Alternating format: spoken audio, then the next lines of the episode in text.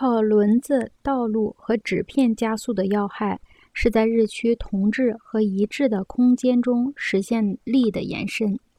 所以，直至印刷术赋予道路和轮子的速度大大超越了罗马涡旋的速度，罗马技术的潜力才真正得到发挥。然而，电力时代的加速度对偏重文字和线性逻辑的西方人的破坏力，和罗马的指路对部落村民的破坏力一样大。我们今天的加速度，并不是缓慢的从中心向边缘的外向爆炸，而是瞬间发生的内爆，是空间和各种功能的融合。我们专门化的分割肢解的中心边缘结构的文明，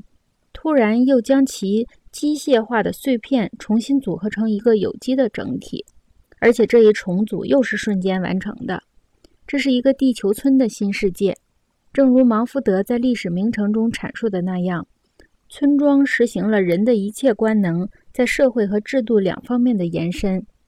加速发展和城市聚合，只能促使人的官能分解为更加专门的形态。电力时代不能支持中央边缘的。非常缓慢的速度，我们将中央边缘结构与西方世界过去两千年的历史联系在一起。今天的加速发展不是一个价值观念的问题。假使我们了解比较老的媒介，比如道路和书面词语；